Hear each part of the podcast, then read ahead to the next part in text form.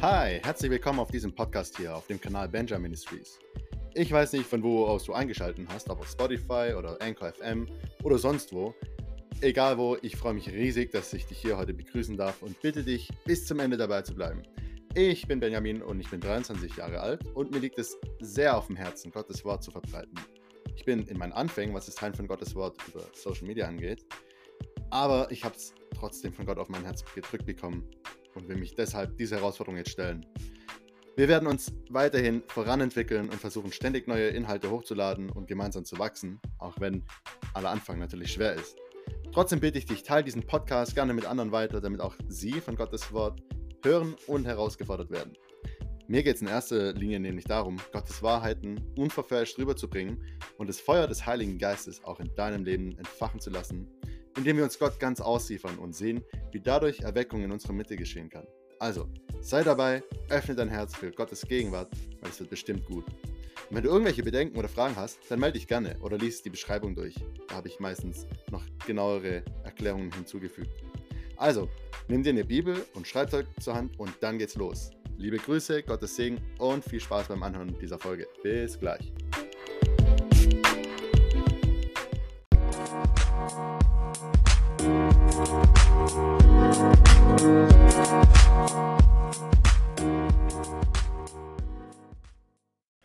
Hey, ich möchte heute gerne mit dir einen Text lesen aus Lukas 14.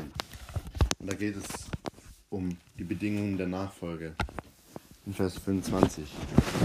Wir lesen aber ab 26.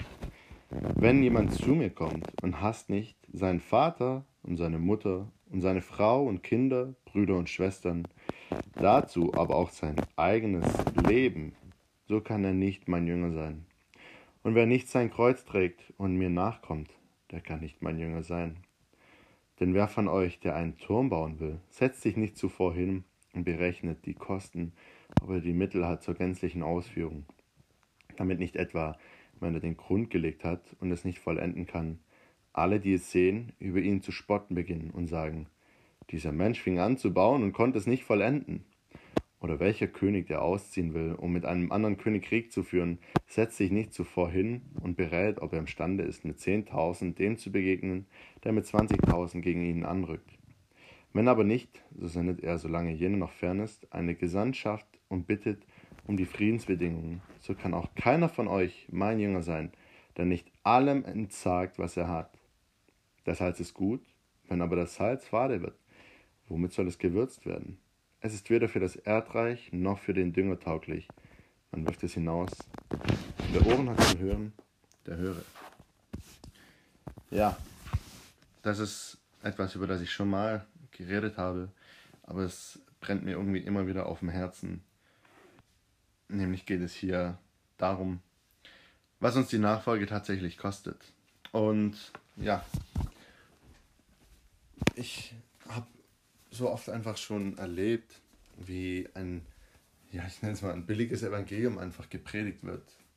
Ähm, ich habe so oft von, zum Beispiel auf YouTube irgendwelche ähm, Prediger oder so, die einfach so ein Evangelium ähm, predigen, das einfach für fade Ohren ist, wo das so ein Stück weit Wohlstandsevangelium ist und ein Stück weit so ein Wischiwaschi-Evangelium ist. Und ähm, heute wollen wir uns wirklich mal hier drauf stützen, was Jesus eigentlich wirklich meint, was es bedeutet, ihm nachzufolgen. Erstmal, warum sollten wir Jesus überhaupt nachfolgen? Ist es äh, überhaupt sinnvoll, weil Jesus ist doch äh, gar nicht mehr hier auf der Erde. Also das galt doch bestimmt nur für die, die damals um ihn rumgeschwirrt sind, so im Jahr 30 nach Christus ungefähr, die ihn so ähm, gesehen haben, erlebt haben, gesehen haben, was er so tut, ob man es jetzt glaubt oder nicht, aber die Dämonen ausgetrieben hat und die Kranken geheilt. Wahrscheinlich hatten sie einfach nur cool gefunden, was er erzählt und wollten sich dann halt so dazugesellen. Und dann sagt er jetzt sowas krasses, vielleicht waren es ihm einfach zu viele, die da um ihn rumgeschwirrt sind und er wollte äh, ein bisschen die Leute abschrecken. Könnte man jetzt vielleicht denken. Aber tatsächlich ist die Nachfolge etwas, das äh, nicht aufhört, sondern die Nachfolge Jesu die finden wir auch noch in der Apostelgeschichte, als Jesus schon längst weg war. Nämlich werden Nachfolger werden Jünger genannt und auch in der Apostelgeschichte finden wir die Jünger in, ähm, ja, ich weiß nicht mehr, war es Philippi oder so? die werden auch Jünger genannt, also Nachfolger Jesu. Und heute wollen wir uns das mal anschauen, was wir eigentlich auf unsere Nachfolge noch da von damals beziehen können. Ja, Jesus sagt also, wer nicht allem entzeigt, was er hat, der kann nicht mein Jünger sein. Wer nicht sein eigenes Leben hasst, wer nicht mir nachkommt und sein Kreuz, äh, sein Kreuz trägt und mir nachkommt, der kann nicht mein Jünger sein. Das sind echt harte Sachen. Aber gehen wir es mal kurz Stück für Stück durch. Was meint er mit sein äh, eigenes Leben hassen oder Vater, Mutter, Bruder, Schwester, äh, Frau, Kind zu hassen? Heißt es, dass ich jetzt äh, den ins Gesicht spucken soll und dass ich ihnen nichts Gutes mehr haben soll? Das würde ja dann aber dann wieder dem widersprechen, liebe deinen Nächsten wie dich selbst. Also entweder widerspricht sich die Bibel oder Jesus hat das komplett übertrieben oder wir müssen das äh, menschliche Denken, das sie haben, ablegen. Also erstmal raus aus unserem Schubladendenken, okay, und dann in das Denken von Jesus übergehen. Vielleicht ist es das Letztere. Und das wollen wir jetzt mal machen. Wenn wir vom Hassen reden hier in diesem Zusammenhang, dann ist nicht das Hassen gemeint wie ähm, ich hasse dich bis zum Tod oder so. Weil Jesus sagt auch, wer seinen Bruder hasst, der ist ein Mörder. Okay? Also Messlatte ziemlich hoch, um Jesus nachzufolgen. Wer seinen Bruder hasst, ist ein Mörder. Und wir wissen, kein Mörder wird jemals einen Erbteil im Reich Gottes haben oder ins äh, Reich Gottes eingehen können. Okay? Also hassen in diesem Zusammenhang bedeutet, dass wir die Beziehung zu den Menschen als weniger wichtig achten als die Beziehung zu Gott. Jetzt sagen wahrscheinlich viele äh, von euch, die zuhören, ja top, das passt. Ich liebe Jesus bestimmt mehr als ähm, meinen nervigen äh, Bruder oder meine nervige Schwester oder als meine Eltern, die gehen mir sowieso auf die Nerven. Check. Ja, aber das ist damit nicht gemeint. Du sollst ja trotzdem deine Eltern lieben, also bist du damit auch auf dem falschen Dampfer.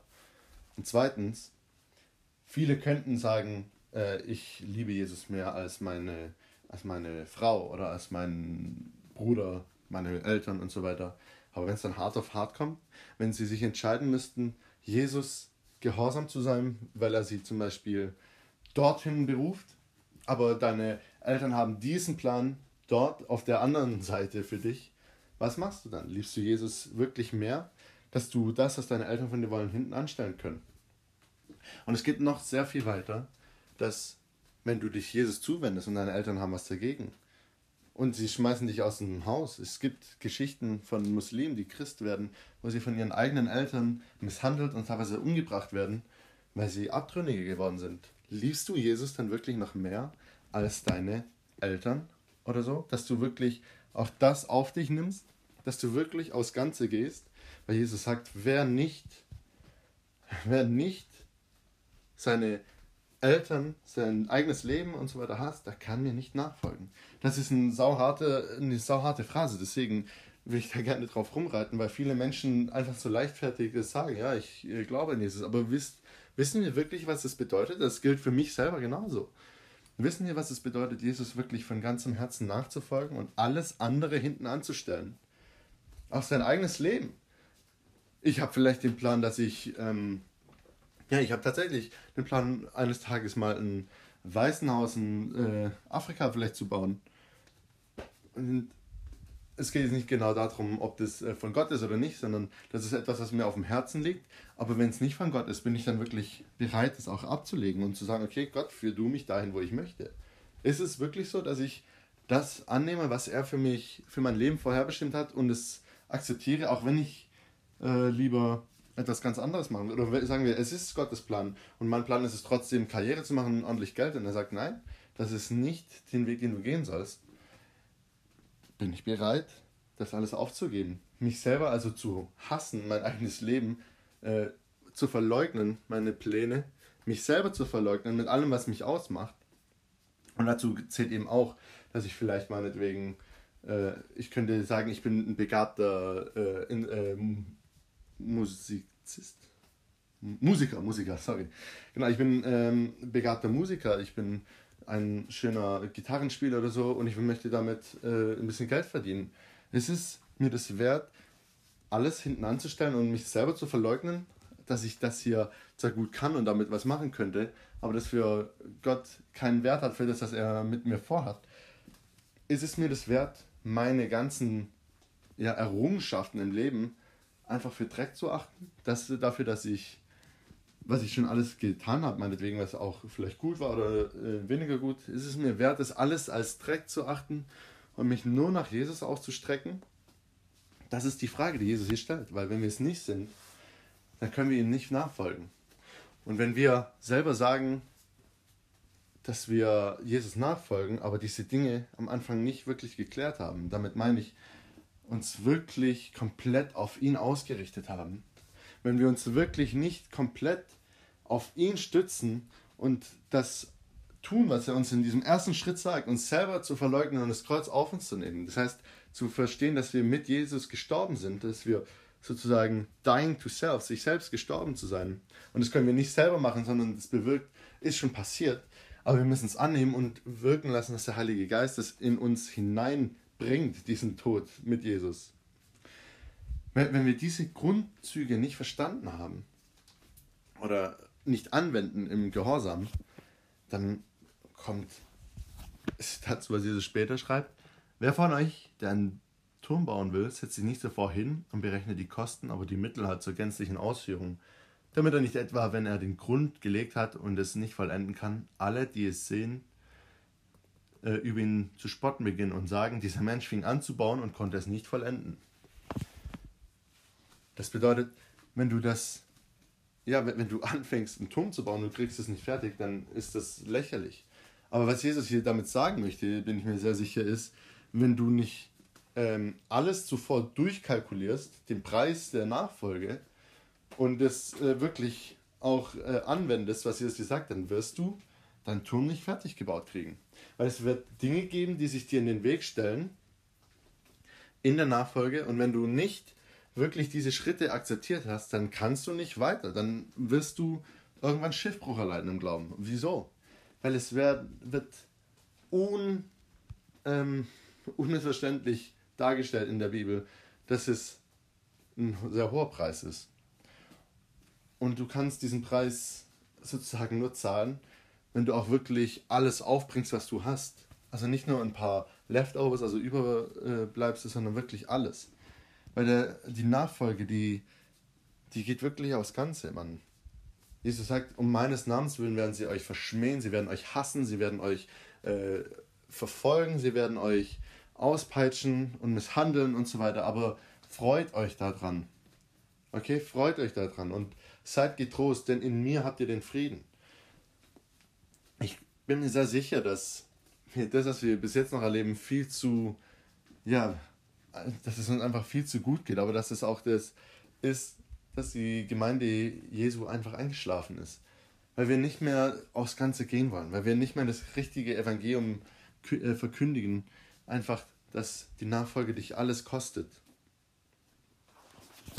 Und ich möchte dich heute wirklich einladen, Jesus alles zu geben. Nicht nur deine Leftovers, deine Überbleibsel, sondern wirklich alles Jesus hinzulegen und dich voll und ganz auf ihn zu stützen und das anzunehmen. Und nochmal zu überdenken, habe ich wirklich alle Kosten überschlagen, nämlich dass es auch meine Beziehungen kosten kann, dass es nämlich meine, meine ja, mein Ruf mich kosten kann, meine Freundschaften, dass es mich meinen eigenen Job kosten kann. Wenn Jesus sagt, nein, du kannst nicht mehr da arbeiten, bin ich bereit, mich wirklich von allem zu lösen. Wirklich. Jesus sagt, so kann auch keiner von euch mein Jünger sein, der nicht allem entsagt, was er hat.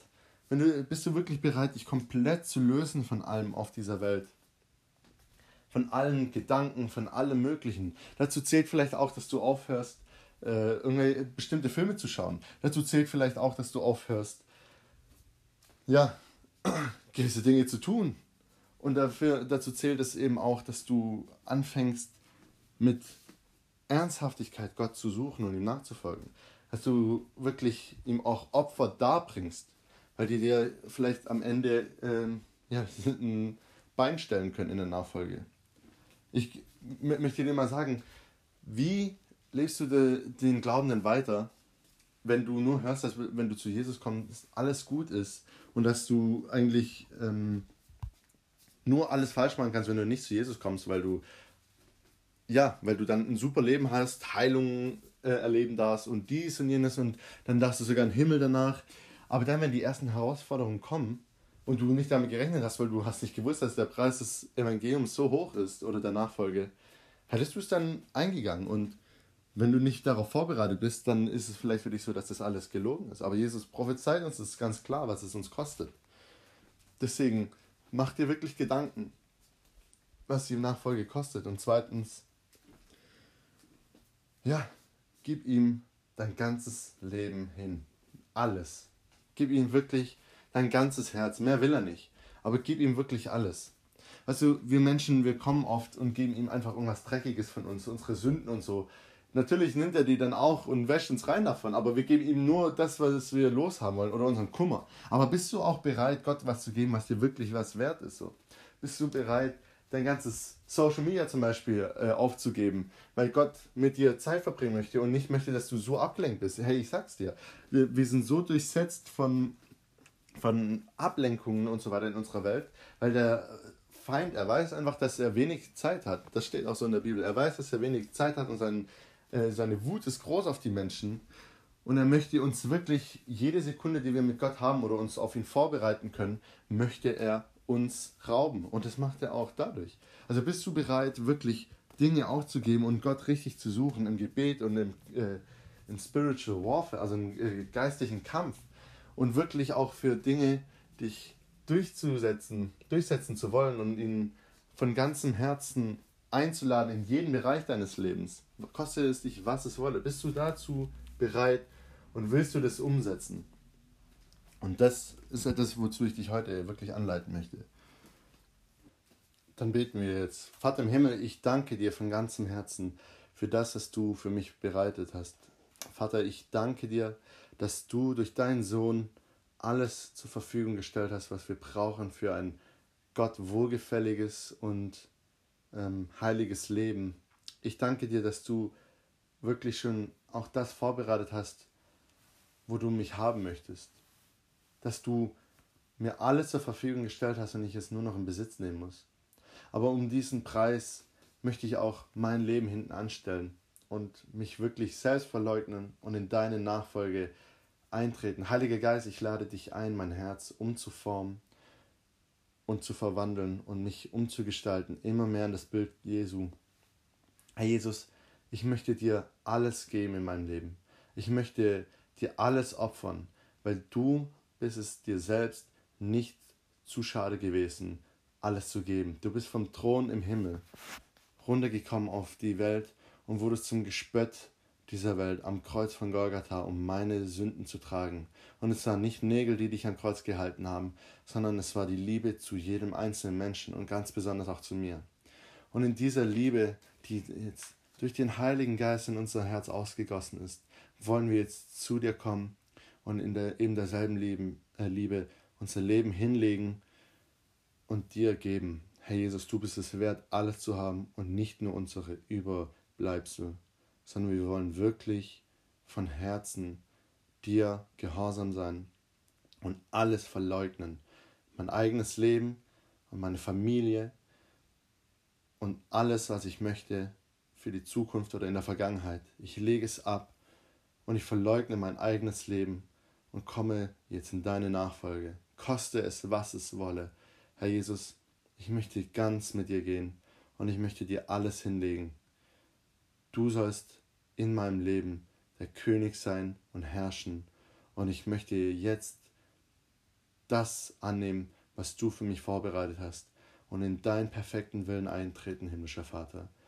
Und ich möchte ganz genau dort an dem Ort sein, den du vorbereitet hast.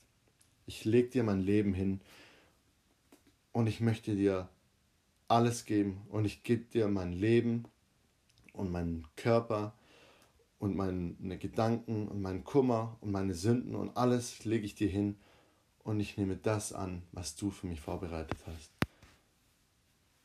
Auch meinen Beruf und auch meine Wünsche, alles, Herr Jesus, in deinem Namen, alles, was an mir hängt, ich gebe es dir Und ich sage, hier bin ich, gebrauche mich und nutze mich für deine Zwecke. Und mögest du schenken, dass wir im Gehorsam dem auch nachgehen können, wenn du uns die Dinge genommen hast und dir von ganzem Herzen nachfolgen. In deinem Namen. Amen.